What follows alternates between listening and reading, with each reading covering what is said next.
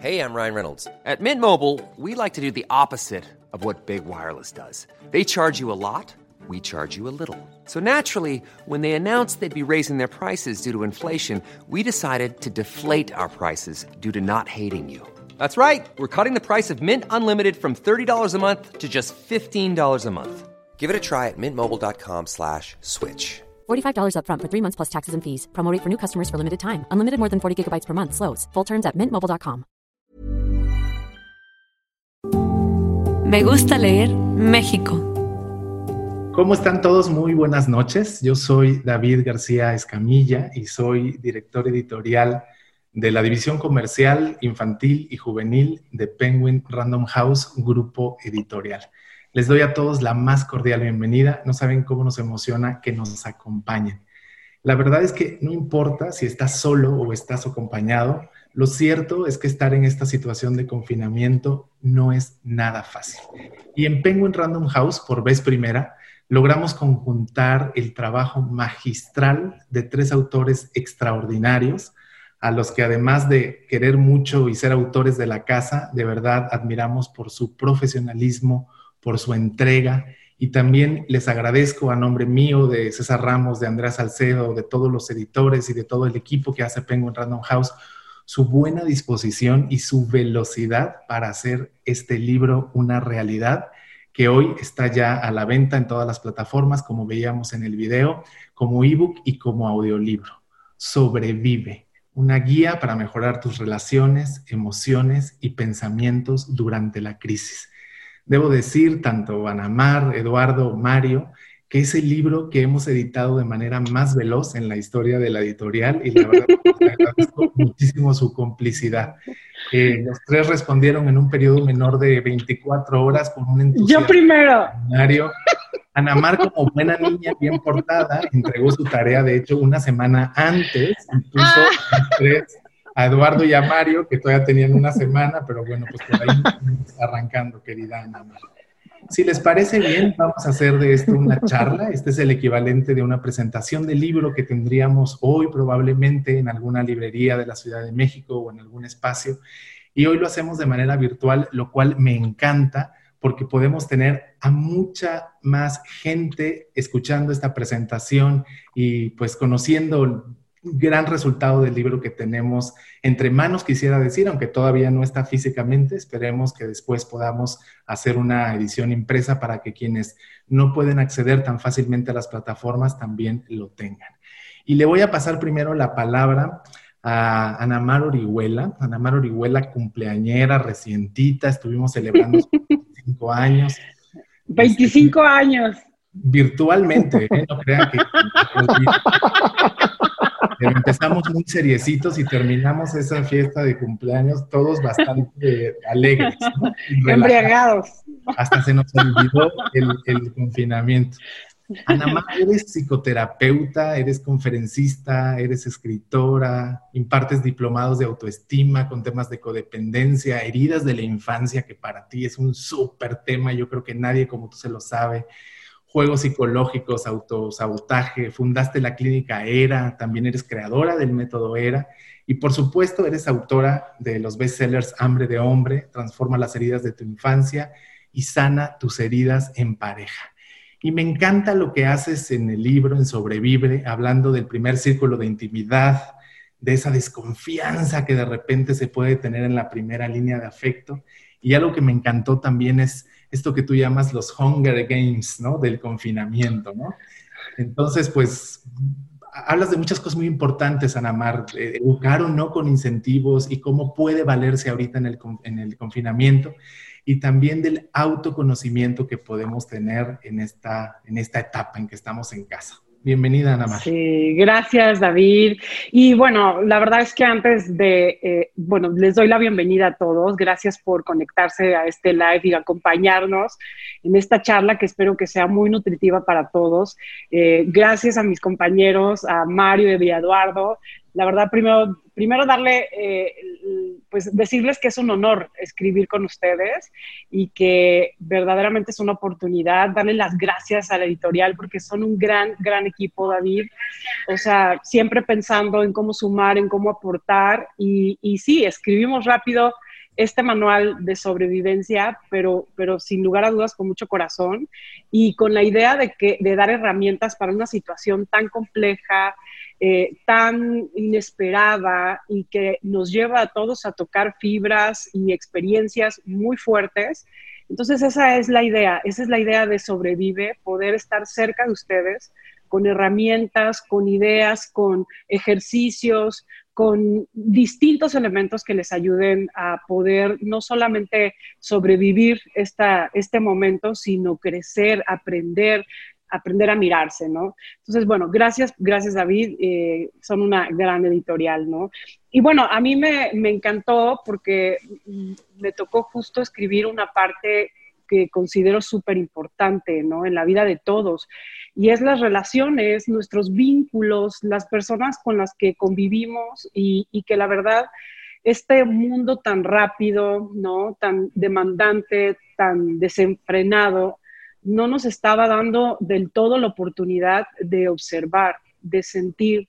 Estoy convencida que muchos de ustedes se están reencontrando, no solamente reencontrando, reencontrándose a sí mismos, sino también reencontrándose con sus hijos o reencontrándose con su pareja y con aspectos bien profundos, porque realmente eh, nos pasamos mucho la vida corriendo, corriendo, corriendo, corriendo, corriendo, corriendo, y, esta etapa que estamos viviendo eh, de cambios de incertidumbre, de situaciones fuertes, de doloroso, de, dolor, de pérdidas, también nos está regalando espacios y esa es la idea de Sobrevive, que tú encuentres en este manual un, espacio para encontrarte. Y, yo escribí acerca de tus relaciones, para reencontrarte con tus relaciones, ¿no?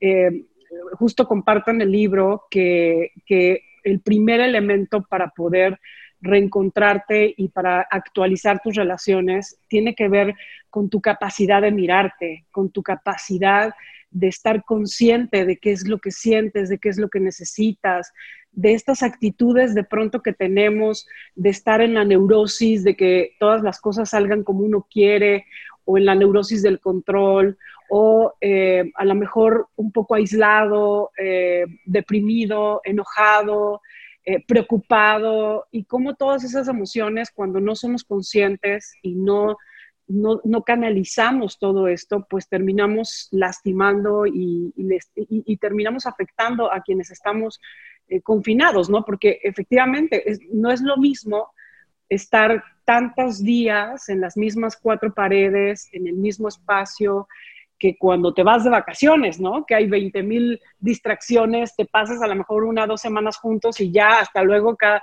cada quien a sus actividades. Aquí es 7 eh, por 24 en las mismas cuatro paredes y a los que están confinados con, su pareja, con sus hijos, pues es, lograr la convivencia, es lograr la comunicación, es reencontrarnos en nuevas dinámicas, ¿no?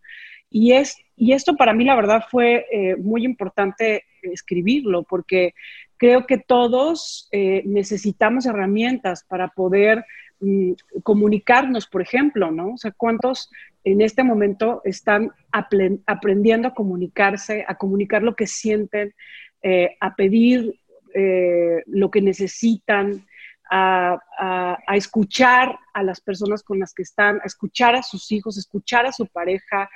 Eh, yo, yo he visto, porque además, pues como psicoterapeuta, que para muchos este espacio es un espacio también de comunicación de hablar de muchas cosas que hay en el interior y que, y que la vida tan acelerada no nos da espacio para poder dialogar y para poder limpiar y para poder entender, ¿no?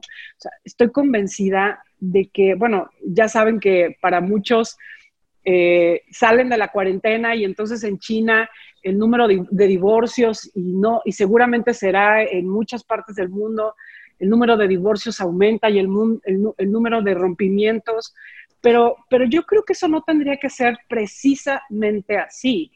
O sea, yo creo que tú puedes, en esta pandemia, puedes romper contigo o puedes reencontrarte contigo. Puedes romper con tus relaciones o puedes reforzar tus relaciones. Y yo creo que para eso es este manual, como para poder tener mayores herramientas de, autocontención, porque, o sea, pienso que cuidarse, cuidarse uno mismo es una palabra muy amplia, o sea, no nada más tiene que ver con lavarse las manos y usar tapabocas, o sea, cuidarse es nutrirse, es cuidar los estados emocionales, es tomarse las medicinas emocionales que te hacen sentir en centro, que te hacen sentir claro, eh, consciente, ¿no? En ti, conectado. Y, esto, o sea, cuando tú te cuidas, cuando te mantienes consciente y, vibrando sanamente y no estás tóxico, ¿no? Tóxico, gritándole a todo mundo, controlando a todo mundo, este, neurotizando, ¿no? Este, contaminando todo tu ambiente, pues entonces puedes realmente propiciar espacios de encuentro. Yo creo que todos, seguramente la gran mayoría y quienes han elegido eh, aprovechar esta oportunidad llamada pandemia y llamada coronavirus para encontrarse y para cuestionarse cosas y para observar a sus hijos, ¿no? Para, para conocerlos mejor, para cuestionarse cosas de su vida. Y, entiendo que eso a veces es amenazante. Por eso nos pasamos la vida corriendo a nosotros mismos y por eso nos pasamos la vida haciendo y haciendo y haciendo, pues para no encontrarnos con nosotros. Pero una vez que te encuentras o una vez que te ves obligado, ¿no? A, encontrarte a ti mismo, te das cuenta que, no había nada malo en ti.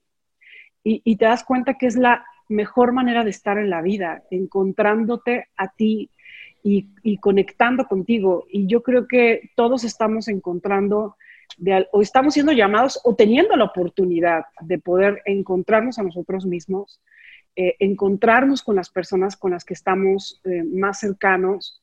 Eh, yo, yo digo que nos tocó estar confinados con quienes teníamos que reforzar un vínculo, con quienes teníamos que que conectar, que reencontrarnos, ¿no? Eh, otro aspecto que pongo en el libro es la importancia de la responsabilidad, o sea, la responsabilidad que tiene que ver con tu capacidad de responder, porque todos, todos cometemos errores, todos de pronto estamos cansados, de pronto estás eh, lleno de miedo, ansioso, eh, de pronto te desesperas, de pronto puedes gritar, puedes estar en una mala actitud, ¿no? Pero, pero la responsabilidad eh, invita a la reparación. O sea, no se espera que no te desesperes o que no te canses o que no tengas una mala actitud.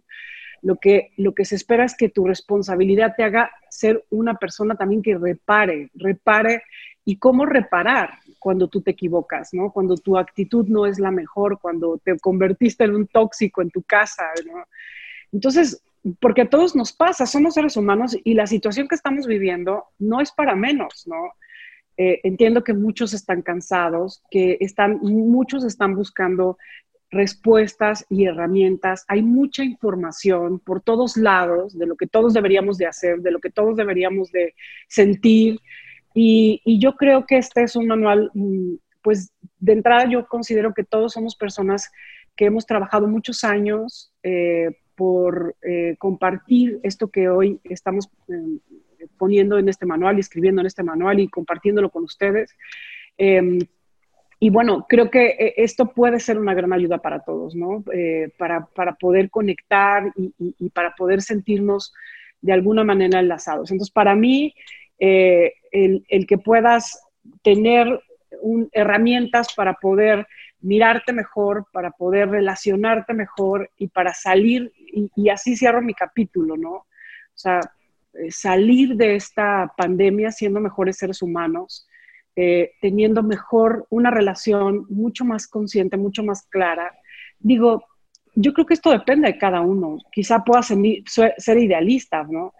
Pero, pero yo sí creo que, que este espacio te reencuentra y tú puedes a través de de abrirte, de comunicarte, pues reencontrarte, porque, porque yo creo que todos lo estamos necesitando.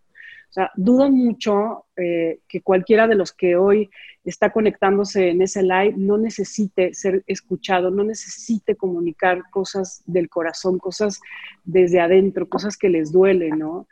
Y, esto, esto es, sí es posible, no es tan difícil cuando entendemos que el enemigo no es el que está ahí en tu casa, el enemigo no es tu mujer, no es tu esposo, el enemigo no son tus hijos, ¿no? O sea, ellos no son tus enemigos, en realidad es tu círculo de intimidad, es tu círculo de mayor contacto, de vínculo, es tu oportunidad para vivir el amor, para vivir la intimidad, y eso, y eso es algo que, necesitamos construir porque no se da como en plantitas, ¿no? O sea, necesitamos decidirlo, eh, llenarnos de herramientas y trabajarlo todos los días.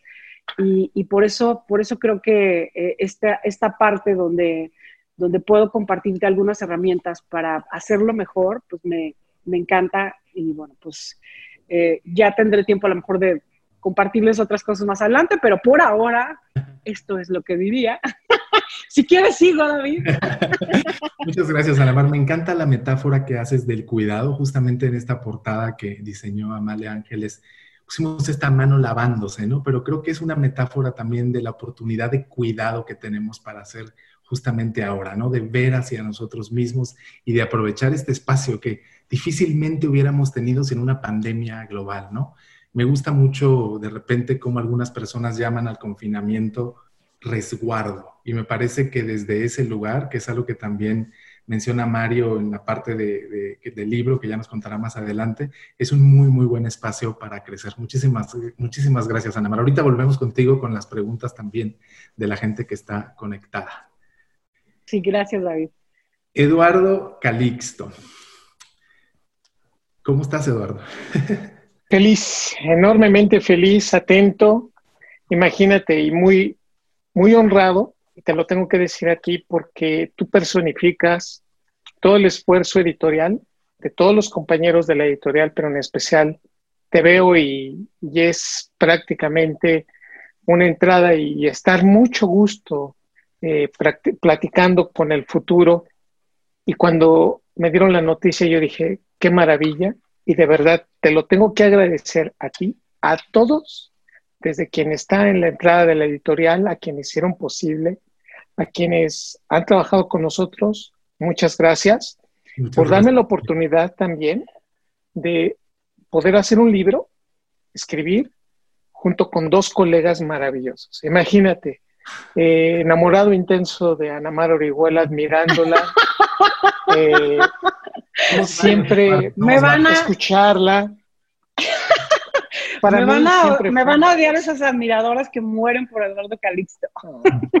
y, y, por otro lado, imagínate, y lo voy a decir, creo que pocas veces lo he dicho, a un ser tan especial, tan lleno de sabiduría, tan integrado y con un sentido del humor tan hermoso como es Mario Guerra. De tal manera que que, cuando a mí me dieron la, me dijeron, ¿puedes? Yo, yo, no dije si podía, yo dije gracias. Y por supuesto. es cierto, eso hizo. Así te lo digo abiertamente, y a todos quienes han leído y a quienes pueden, a todos los que nos están viendo y a quienes van a ver este video después, también a ellos gracias por la confianza de brindarnos, eh, de escucharnos y de leernos. De verdad, muchas gracias. Muchas gracias a ti, Eduardo.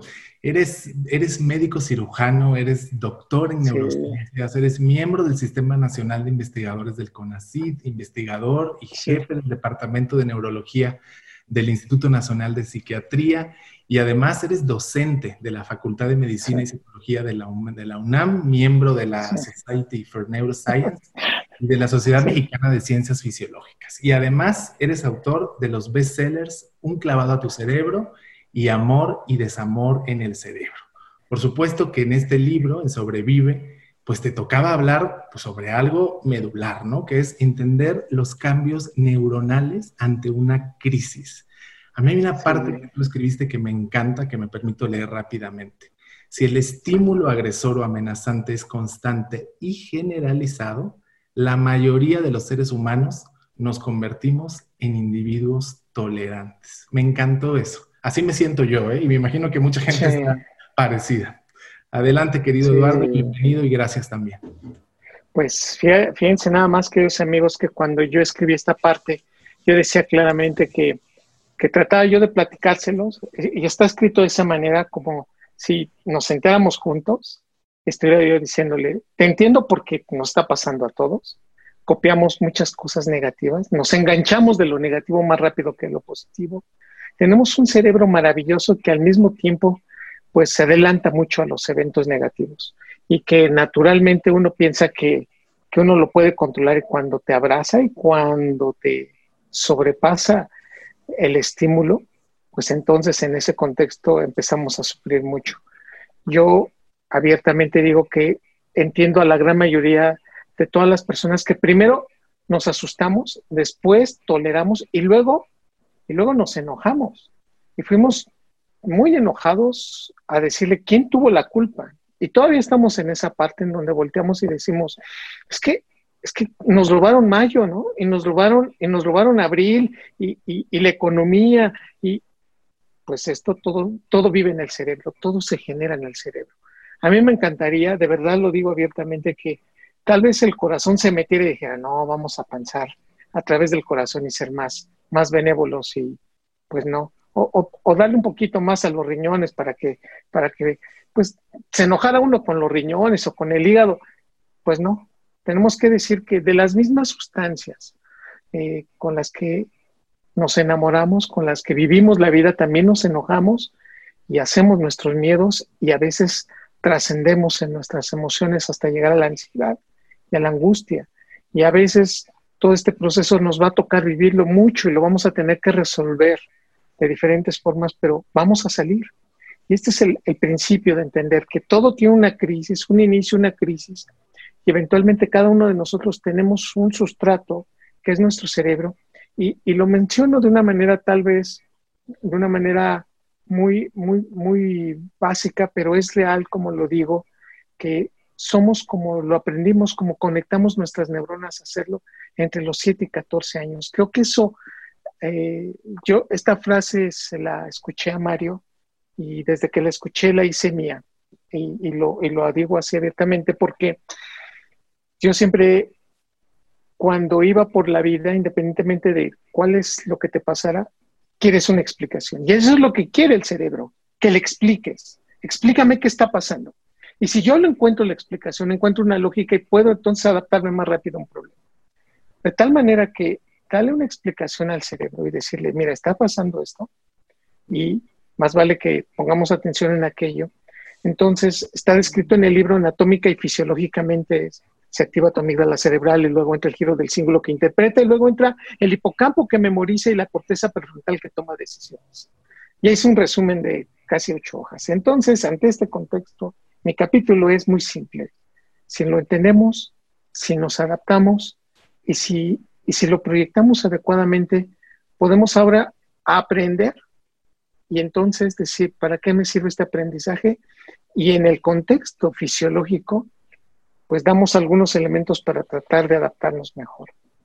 Qué maravilla, tenemos un cerebro, lo digo así, capaz de caminar 12 kilómetros diarios. O sea, 12 kilómetros, sí es de pensarse, ¿eh? pero no lo hacemos. Somos capaces, somos la única especie capaces de comer sin hambre. O sea, vamos a, cuando íbamos, pero lo vamos a volver a hacer, cuando íbamos al cine invitábamos a alguien a comer y nos metíamos a comer palomitas y tú dices, oye, pues, comimos muy bien y además palomitas, ya no teníamos hambre. Ah, bueno, pues es que me gusta el, el fenómeno conjunto. Con todo esto, nuestro cerebro necesita muchos elementos básicos y a veces no se los damos. Y en términos muy concretos, si podemos hacer ejercicio, si sabemos y entendemos que tenemos calidad de apegos en este contexto, pues no le voy a decir a todos que los quiero, ¿no? O sea, hay unos que sí me cambié y hay unos que, bueno, me son inclusive, pero, pero a los que quiero le digo, te quiero, Anamar, te quiero, Mario, te quiero, David, son importantes en mi vida, sin, sin ustedes no podría. Si yo lo digo, entonces incluso neuroquímicamente mi cerebro empieza a cambiar. Esta es la idea, que si nosotros entendemos estos mecanismos y volteamos y decimos, pues me voy a levantar cada 90 minutos del asiento que estoy, voy a hacer ejercicio, le voy a mandar un mensajito por ahí a alguien que quiero y le voy a decir a alguien que, que pues es importante y ojalá lo vuelva a ver pronto. Y siento que ese apego me está funcionando, si incremento mi capacidad de liberar endorfinas y dopamina, me siento integrado a muchas personas, creo que esa es la parte que podemos ir en contra y es el, digamos, el mejor antídoto de, del cortisol y de la adrenalina que llevamos encima. Hoy, evidentemente, muchas de las personas a las que pues a veces queremos tanto, le hemos dado el poder para que nos hagan sentir mal. Y tal vez una palabra de ellos, un, un, un ademán o algo, nos pone muy mal. Hay que entender que el cerebro entonces está dimensionando de una manera muy especial y que es mejor darle una explicación. Y entonces decirle, sí, me equivoqué, ¿sabes qué? Tal vez no lo voy a decir de esa manera. O tal vez pueda yo replantear el problema que tenemos. Estamos en una época de que hemos vivido muchos problemas, de que estamos replanteando muchas soluciones y que lo que viene es una parte muy, muy importante porque estamos aprendiendo a ser mejores personas. Y eso la corteza prefrontal lo está adquiriendo. Y hoy lo puedo decir abiertamente, creo que esa es una parte esencial. Nuestro cerebro ha aprendido esto de una u otra manera y nos hemos adaptado.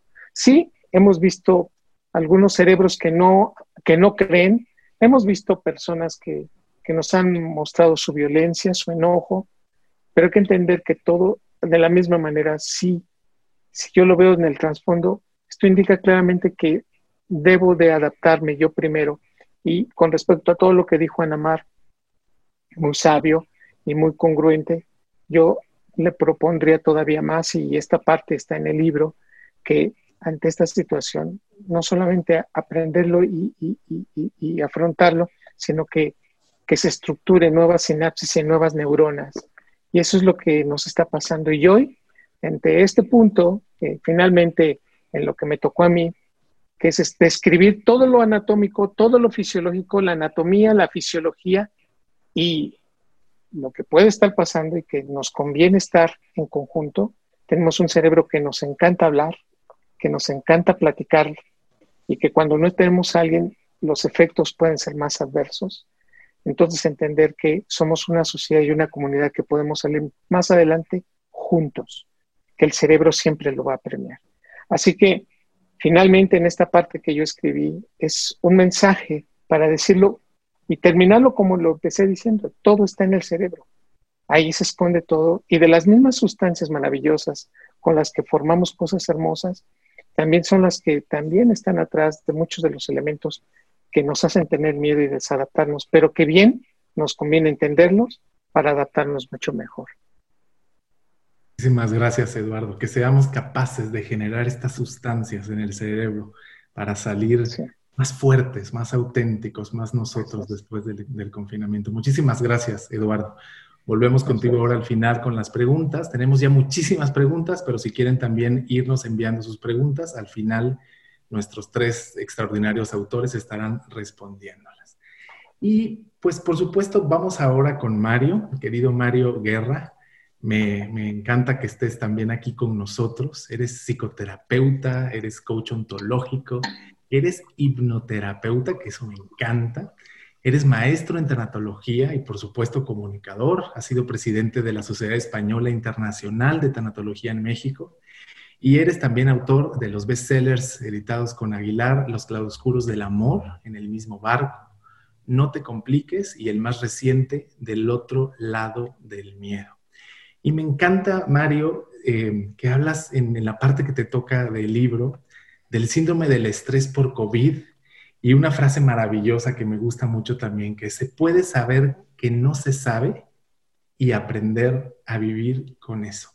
Bienvenido, Mario Guerra. Encantado de saludarte como siempre. Muchas gracias, querido David. Muchas gracias a todos los que nos ven, pero sobre todo, pues por supuesto, muchas gracias a mi querida editorial Vengo en Random House, a mi sello Aguilar, que, que le tengo mucho cariño.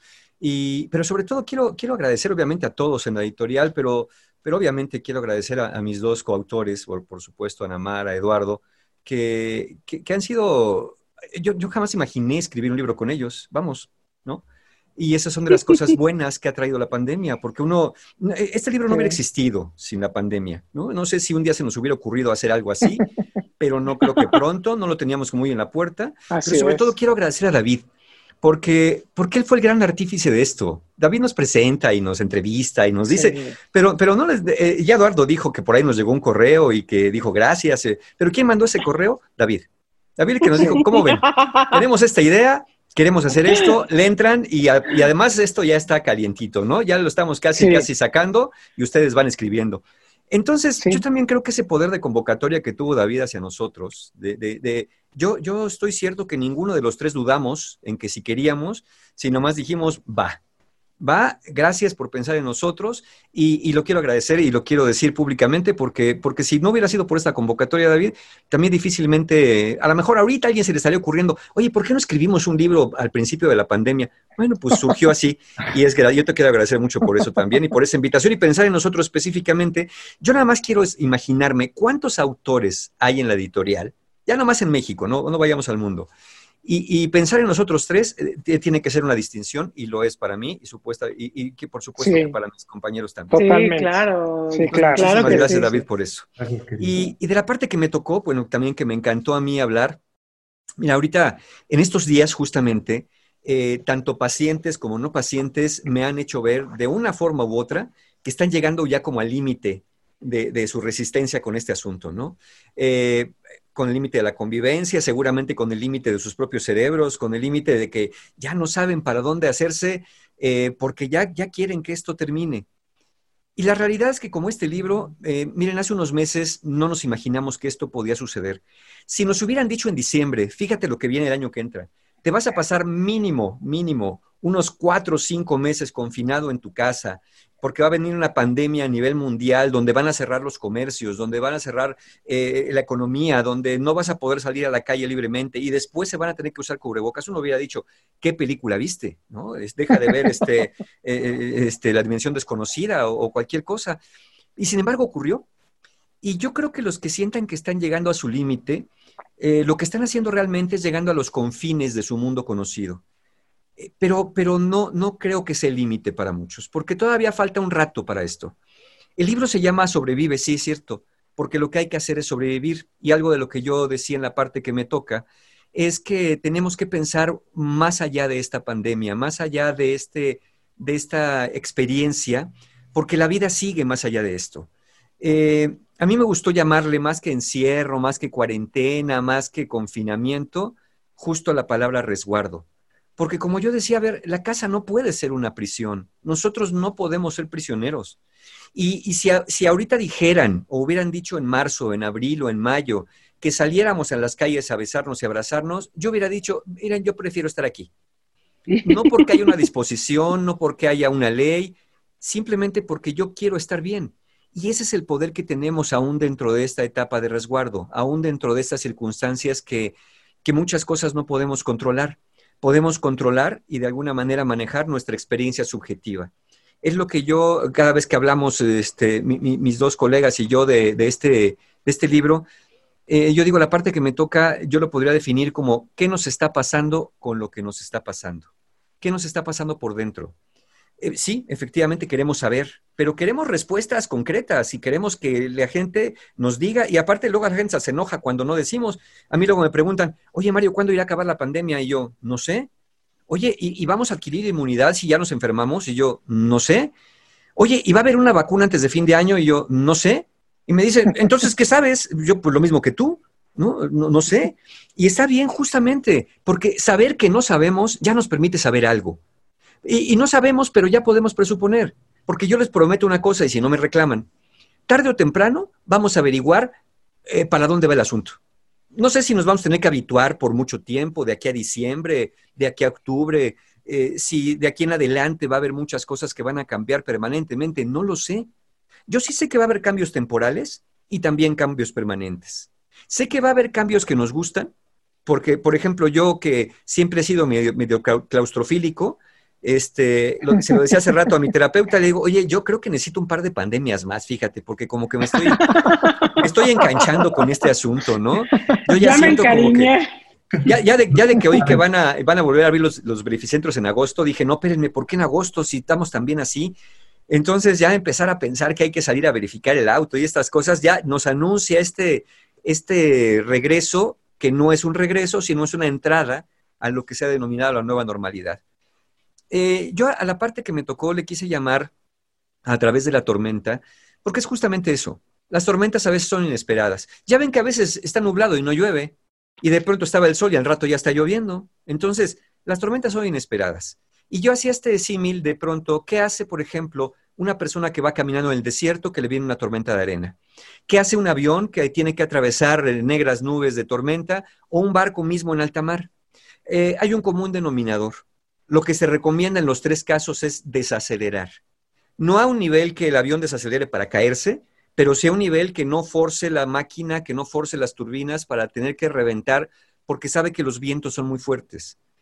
El que va perdido en el desierto, lo que se recomienda si te viene una tormenta de arena es cerrar los ojos primero, protegerte y no caminar porque si caminas en medio de la tormenta igual puedes caer en riesgo de caer en una zanja o, perderte, perder el rumbo que ya medio tenías y lo que conviene es esperar. Sobrevivir es a veces esperar. Sobrevivir es desacelerar. Sobrevivir es atreverse a decir, no sé, pero, pero, pero ya lo averiguaremos. Me han preguntado, Mario, ¿nos podremos adaptar? Y yo les digo, mira, mm, esa no es la pregunta correcta. La pregunta correcta es, ¿por qué no habríamos de adaptarnos? Piénsenlo de esta manera. Ya sé que va a sonar a lo mejor hasta increíble para muchos, pero de verdad, cada uno de nosotros somos el resultado de la evolución. Somos lo mejor que la naturaleza pudo haber creado. Eso somos nosotros, porque los que no fueron así pues en generaciones pasadas ya no viven, ya no se pudieron reproducir. Es decir, al menos nuestros padres fueron exitosos en el asunto, por eso estamos aquí. Entonces, yo creo que tenemos muchos elementos para poder sobrevivir y para poder adaptarnos a lo que sea que, vaya a venir en el futuro, nos guste o no nos guste. Eh, es eso, es sabernos adaptables, es sabernos eh, también personas que, sabiendo que hemos tenido pérdidas, porque sí las ha habido, ha habido pérdidas de seres queridos. Me ha tocado conocer ya de manera casi directa a personas que ya no están producto de esta enfermedad. Seguramente otros, lamentablemente, se irán también por esta, por esta puerta. Hay personas que han perdido trabajos. Yo tengo un paciente que estaba por poner un restaurante, ya tenía todo, ya había comprado todo el equipo. Y miren que el equipo de un restaurante no es barato si lo montas bonito. Hornos, estufas, cuchillería, mesas, el local. No tuvo tiempo de inaugurar. Muchas pérdidas, sí, pero creo que vale la pena darnos cuenta que a pesar de esto, a pesar de esta tormenta, esto no va a ser lo que acabe con nosotros, a pesar de nuestras grandes pérdidas. Yo decía el otro día, probablemente cuando los seres queridos se van, uno, si tiene esta creencia, piensa que allá están de otra, en otra parte cuidándonos con nosotros, y aquellos que no tengan una creencia así, sabrán que al menos alguna enseñanza les dejaron que gracias a lo que dejaste por tu paso por, mi vida, soy capaz de hacer frente a esto, a esta sobrevivencia. Y yo hasta me gustaría, pero ya es una pretensión muy, muy mía, que, que, después hiciéramos una secuela de este libro que se llame Ya no sobrevive, sino Adáptate. Y una tercera parte que se llame Florece. Porque hoy cierto estamos en sobrevivencia. Y algo de lo que me encanta de este libro, y perdón porque yo también participé en él, es que fue escrito para el principio de la pandemia, para la parte intermedia de la pandemia y sigue siendo vigente aún en estas posibilidades del desconfinamiento. Es un libro que creo que nos, nos ayuda antes, durante y nos seguirá ayudando después. Ya cuando venga el de Adáptate, ya aplicaremos otro tipo de recomendaciones. Pero, pero yo sí, claro. Pero, pero yo, yo en lo particular, y, me encanta también esto que, que, que hicieron mis compañeros coautores, eh, quise también darles algunas herramientas. Yo creo que eh, mi, querida este, editorial me malacostumbró al final de cada capítulo de mis libros dar, ejercicios. Entonces, pues yo ya me agarré de corridito y dije, ahí les van dos, tres ejercicios, unos para la ansiedad, otros para la depresión, otros para las dudas. Entonces quise poner en ejercicios muy simples, pero muy poderosos, eh, diferentes herramientas para que las personas puedan ayudarse cuando sientan que no pueden, finalmente. Pero, pero nos hemos de ver, nos hemos de ver más allá de estas cámaras, nos hemos de ver en otras circunstancias quizá, porque eso es eh, la naturaleza humana, el espíritu humano. Sobrevivir pandemias, sobrevivir cataclismos, sobrevivir terremotos. Eh, los seres humanos, por lo que hemos sabido ya a través de diferentes estudios geológicos, antropológicos y sociológicos, hemos sobrevivido de todo. Y esto, como dije, no será la excepción. Entonces, este libro es una invitación a eso, a pensar en un más allá de la tormenta, un más allá de la pandemia, cuidando nuestros vínculos, nuestras relaciones, a los nuestros, a nosotros, nuestra salud mental, cuidando obviamente nuestro sustento, nuestra forma de vida, reinventándonos alrededor de todo esto. Digo, todo el mundo ya aprendió a manejar el Zoom con cierta maestría. Zoom, video de WhatsApp, este, eh, lo que nos pongan enfrente, ¿no? De repente a mí, Mario, vas a dar una conferencia y la vas a dar en esta plataforma. Pues yo no sé, pero a ver, dime cómo se le pica y seguramente la vamos a dar. Entonces, hemos ido haciendo nuestra ronchita de experiencias en esto de esta comunicación virtual y creo que lo seguiremos haciendo en muchas otras cosas. Entonces, no, la pregunta no es si hemos de adaptarnos a esto. La pregunta es, ¿por qué no habríamos de hacerlo? ¿Por qué no habríamos de estar bien a pesar de que hoy probablemente no estemos bien? ¿Por qué no podríamos estirar un poquito más, sobre todo aquellos que sienten que ahorita ya no están pudiendo, que dicen, ya llegué a mi límite, ya voy a reventar? Miren, es una sensación desagradable, pero es una buena noticia. Están a punto de expandir su zona de confort. Están a punto de expandir sus propios límites. Que esta experiencia les sirva de entrenador, de maestro, un poquito más, un poquito más allá, un poquito más dentro de la incomodidad, no del sufrimiento, dentro de la incomodidad para que después esos confines sean sus nuevas fronteras. Eso es a lo que aspiramos, creo yo, con este libro, con este Instabook y que también está en versión audiolibro. Es a lo que aspiramos. Ayudarlos, acompañarlos, a que nos permitan acompañarles en la expansión de lo posible, en alcanzar nuevas, eh, nuevos límites a lo que no hubiéramos creído en diciembre que íbamos a atravesar y que sin embargo hoy estamos atravesando con mucho decoro, con mucha dignidad, pero sobre todo con una nueva perspectiva de que aunque la vida cambie, a eso también, con eso hemos de poder. Entonces yo estoy muy agradecido, estoy muy contento y creo que si no hay segunda o tercera parte, esta va a ayudar muchísimo a muchas personas. La va a ver. Yo, yo, yo, confío que sí, porque creo que, mira, eh, lo voy a decir así, yo, ya, ya, ven cómo me sueltan a mí hablando y ya no me paro, pero ya voy a acabar. Este,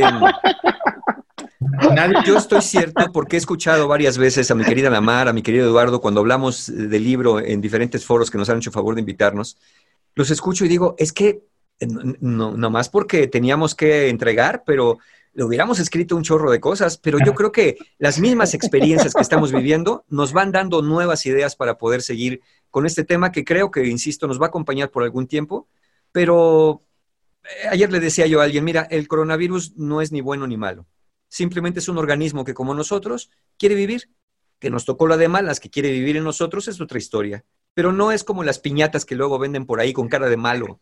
No, no tiene ni cara de malo ni cara de bueno el animalito, nada más es un virus que, que solo no puede reproducirse y que necesita alguien que le eche la mano en eso. Entonces, veamos esto como esta experiencia, salgamos adelante, lo haremos por supuesto, y muchas gracias a todos por escucharnos y gracias por mirarnos. Gracias a ti, Mario Guerra. Pues ya, ya está compradísima la idea editorial. ¿eh? Me encanta que también allá para comprometidos al aire Ana Mar Orihuela, Eduardo Calixto. Para después Adáptate y después con Florece. Florece. César Ramos va a estar feliz. va a quedar una, trilogía hermosa, va a quedar, vas a ver. Trilogía maravillosa. Y es muy bueno porque somos tres autores, ¿no? Oigan, tenemos una cantidad de preguntas impresionantes. Les debo de decir que antes ya habíamos eh, recolectado casi 500 preguntas. Entonces vamos a tratar de contestar algunas de ellas. También nos están llegando mucho vía Facebook, también nos están llegando por aquí por el Zoom. Y esta es una pregunta que creo que es para ti, Ana Maro. Me gustaría que tú la respondieras. Angélica Margons nos pregunta, ¿por qué es tan difícil la convivencia diaria con las personas que más amas si se supone que debería ser más fácil precisamente por el amor que les tienes? Ok. Bueno, eh, justamente las personas que más amamos conocen a veces nuestras peores partes. Y esta pregunta es realmente una muy buena pregunta, porque ¿por qué, nos, qué no se supone que tendrían que conocer lo mejor de nosotros si las amamos? O sea, si son la gente que más amamos. Y es que en realidad, eh, cuando nosotros conectamos el corazón, también conectamos con nuestras partes sobrevivientes, con nuestras, con nuestras historias de dolor, con nuestras heridas.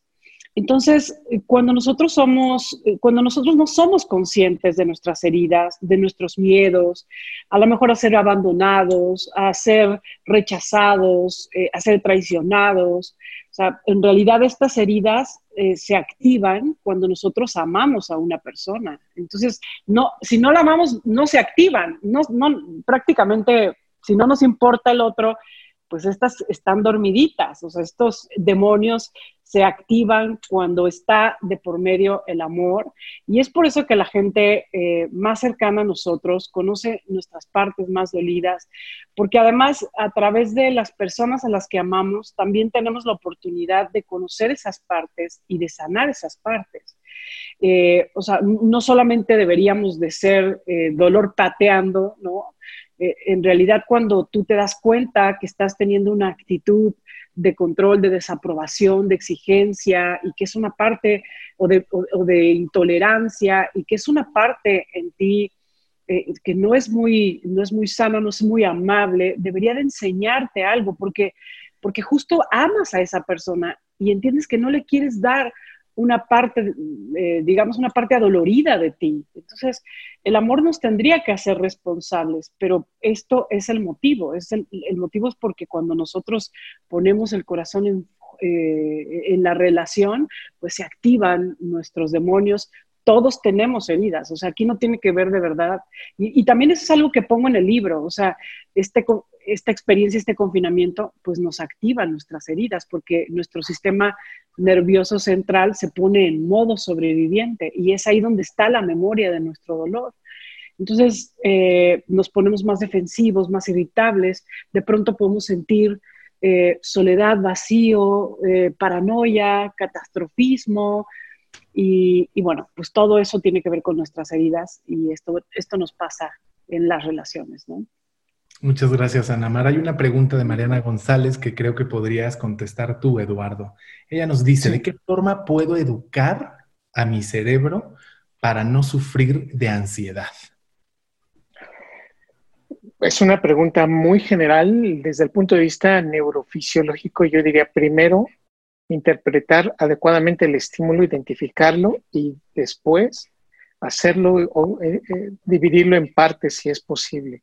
Y la segunda parte, yo diría abiertamente que sí es muy, muy necesario encontrar un terapeuta que nos ayude, un profesional que nos vaya guiando y que vaya evaluando la medida como vamos saliendo. Siempre es necesario. Yo siempre voy a recomendar a los compañeros y, y colegas terapeutas que incluso pueden llegar desde, desde, esta, desde este proceso de la terapia hasta queda muy claro si es necesario la utilización de algunos fármacos con el psiquiatra, si es fundamental. Así que no le tengamos miedo y es el momento para también poder pedirle ayuda a cada uno de estos profesionales. Muchísimas gracias, Eduardo. Y hay una pregunta que me gustaría que contestaras tú, Mario. Eh, Vanessa Villeda nos pregunta, ¿cómo dominar el miedo que tengo de que el dinero no me va a alcanzar o como cuando no sabes si vas bien en tus decisiones o simplemente el miedo a salir. Bueno, es natural. Eh, yo creo que de las cosas que peor podríamos llegar a querer hacer es dominar al miedo. El miedo es una emoción de supervivencia. El miedo está hecho para alertarnos de cosas que son peligrosas y para movernos a la acción. Entonces, eh, lo que, yo creo que hay una distinción fundamental. Y aquí hablando, por ejemplo, del dinero, ¿no? Me va a alcanzar, pues yo el miedo te diría, oye, creo que no te va a alcanzar, porque, porque nos alerta, oye, y si no te alcanza, y si no tienes para comer, y si no tienes para pagar la renta. Entonces, cuando uno dice al miedo, a ver, déjame, déjame hacer cuentas, voy a hacer cuentas y yo te voy a decir cómo nos va a alcanzar, hasta dónde nos va a alcanzar y qué podemos hacer antes de que se nos acabe. Entonces, cuando el miedo se da cuenta que nos estamos haciendo cargo de las cosas, el miedo dice, ah, mira, esta persona sabe qué hacer. No me voy a ir, me voy a quedar por aquí por si ocupa algún consejillo o si veo algo que él, o ella no ve, pues le pego un grito, ¿no? Por ejemplo, si veo que un día está a punto de agarrarse la cara sin haberse lavado las manos, le digo, hey, acuérdate que no. El miedo es el que me dice, hey, ¿y tu cubrebocas dónde está? El miedo es el que dice, esta persona está muy cerquita, eh, agárrate un palito, hazla para allá, porque pues, están a distancia. Entonces, eh, el, miedo, el miedo no debería ser un tirano ni el dictador de nuestras decisiones. Es un consejero. Él nos dice, nosotros escuchamos lo que nos dice y nos hacemos cargo. Entonces, ¿tienes miedo a salir? Si tienes miedo al contagio, toma las precauciones. Usa el cubrebocas, lávate las manos, mantén la sana distancia. Nos han dicho que también la careta puede ser utilidad ese tipo de cosas y el miedo dirá, ok, te estás haciendo cargo, te voy a alertar de lo siguiente. Economía, hacer cuentas. Miedo a salir, tomar precauciones. Miedo a lo que el futuro depare. Bueno, el, el miedo no puede ver el futuro. De hecho, el miedo ve lo mismo que nosotros vemos. Se puede imaginar cosas, sí. Pero entonces, digámosle, mira, yo no sé si esto no va a acabar nunca, pero si se prolonga, pues veremos qué hacer, nos haremos cargo. Eso es lo que quiere saber el miedo, que somos capaces de hacer frente, que somos capaces de tomar decisiones, que, podemos hacer cuentas para ver si nos va a alcanzar y que somos capaces de lavarnos las manos y no tocarnos la cara cuando no debemos. Cuando eso llega, sí se mantiene, pero no domina nuestras vidas. Cuando el, el miedo nos encuentra en posición fetal en nuestra cama, diciendo, esto ya se acabó, no sé qué voy a hacer, me voy a morir, me voy a morir de hambre, sin hacer nada, el miedo dice, no, pues esta persona me necesita, ve cómo está, me necesita para que la espabile, para que la mueva, y justo por eso nos provoca más miedo, para ver si así nos levantamos y nos hacemos cargo. Entonces, que nos encuentre ocupados, que nos encuentre tomando decisiones. Tomar malas decisiones no, no, no es fácil tomar malas decisiones, es, es muy complicado tomar malas decisiones, nada más hay que saber qué es lo que uno quiere. Y sabiendo qué es lo que uno quiere, entonces uno busca cuáles son los caminos que me pueden acercar a eso o me están alejando además tomar una mala decisión, pues como si de pronto no pudiéramos rectificar en un momento dado, ¿no? Generalmente puede hacerse alguna rectificación o como bien decía Amar al principio, ¿no? A veces si no se puede rectificar, se puede reparar. Se puede reparar una relación, se puede reparar eh, a veces incluso un error que se comete, aunque sé que a veces no, pero a eso, a lo que no se puede reparar, uno acaba por adaptarse. Así sea, a la ausencia de una persona, uno aprende a vivir en esos territorios. Gracias, Mario. Tenemos una gran cantidad de preguntas y Marisol Orozco me está recordando que nosotros nos ponemos siempre en el chacoteo y que el tiempo se nos va. Una pregunta muy frecuente es que ¿dónde pueden encontrar el libro? Entonces quiero aprovechar para recordarles a todos los que nos ven que este libro está disponible en versión ebook en Amazon, en iTunes, en Google Play en otras plataformas de donde quieran descargarlo. Perdamosle el miedo al e-commerce, es bastante sencillo y también está en audiolibro. Y yo aprovecho para darles una muy buena noticia a los tres. Estamos en el top 10 de ventas y la verdad es que los felicito, nos entusiasma y me alegra muchísimo porque esto es un proyecto que, como ya decíamos hace rato, pues armamos con pasión infinita para llevarlo a, que estuviera disponible y ahora estamos en el top en varios de estos portales. Me gustaría que pudiéramos despedirnos cada uno con, con un comentario final muy breve. Muy breve, Mario, muy breve, Anamar, muy breve, Eduardo, porque si no van a venir a hablarme las orejas también sobre lo que sobrevive y sobre lo que quieren transmitir a sus lectores. Gracias a los cientos de lectores que hay en, Facebook, en Zoom. De verdad, muchas gracias. Está increíble que tengamos a tanta gente. Eh, y pues bueno, les doy la palabra y si quieres, vamos de nuevo contigo, Ana Mar. Sí, pues gracias, David. Qué, bonita noticia, sobre todo porque pues muchos están teniendo una buena herramienta.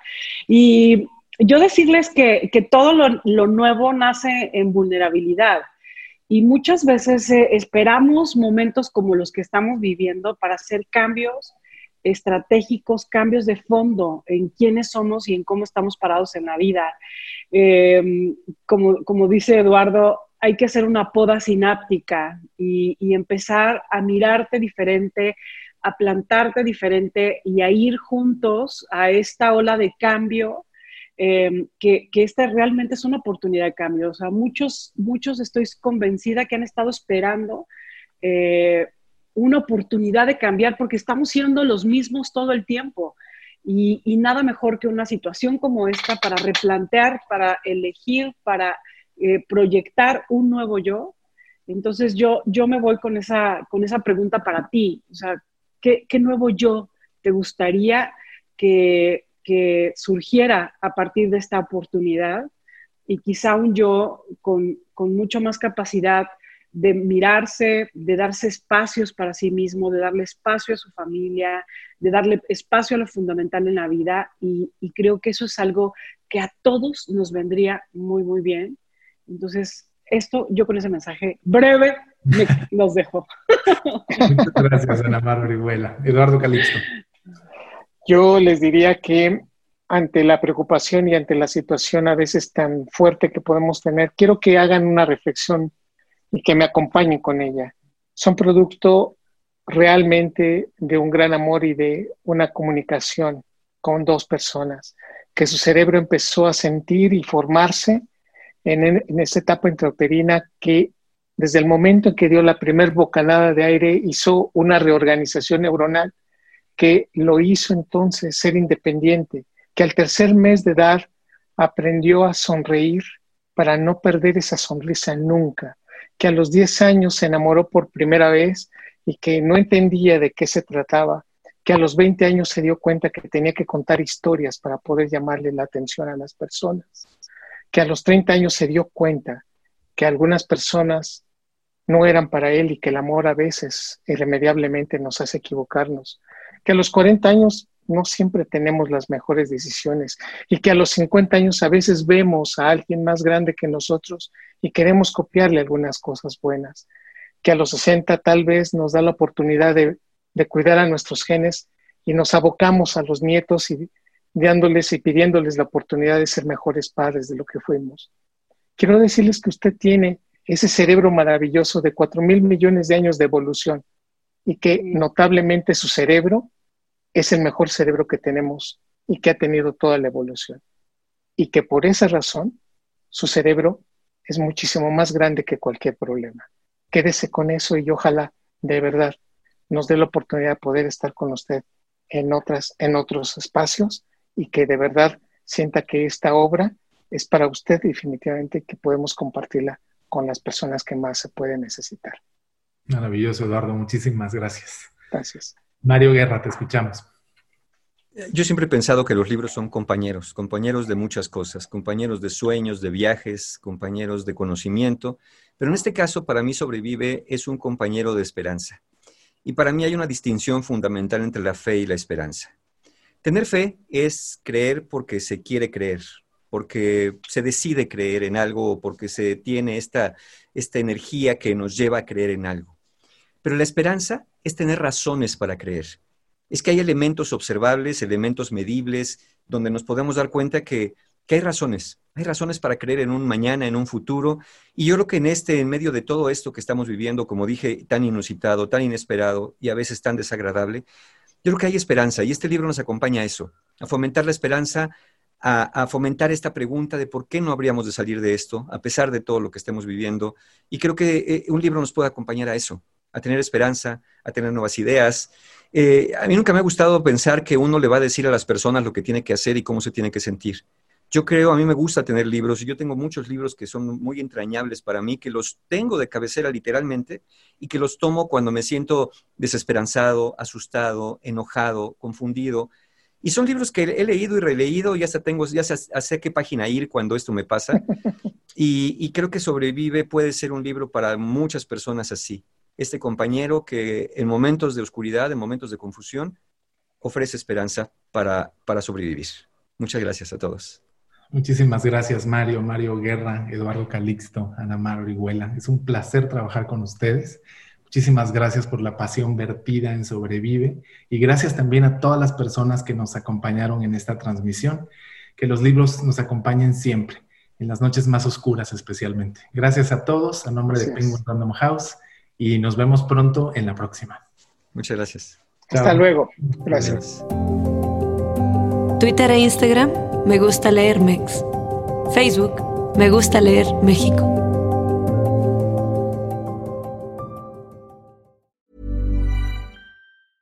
Hey, it's Paige DeSorbo from Giggly Squad. High quality fashion without the price tag. Say hello to Quince. I'm snagging high-end essentials like cozy cashmere sweaters, sleek leather jackets, fine jewelry, and so much more. With Quince being 50 to 80% less than similar brands. And they partner with factories that prioritize safe, ethical, and responsible manufacturing. I love that. Luxury quality within reach. Go to quince.com slash style to get free shipping and 365 day returns on your next order. Quince.com slash style.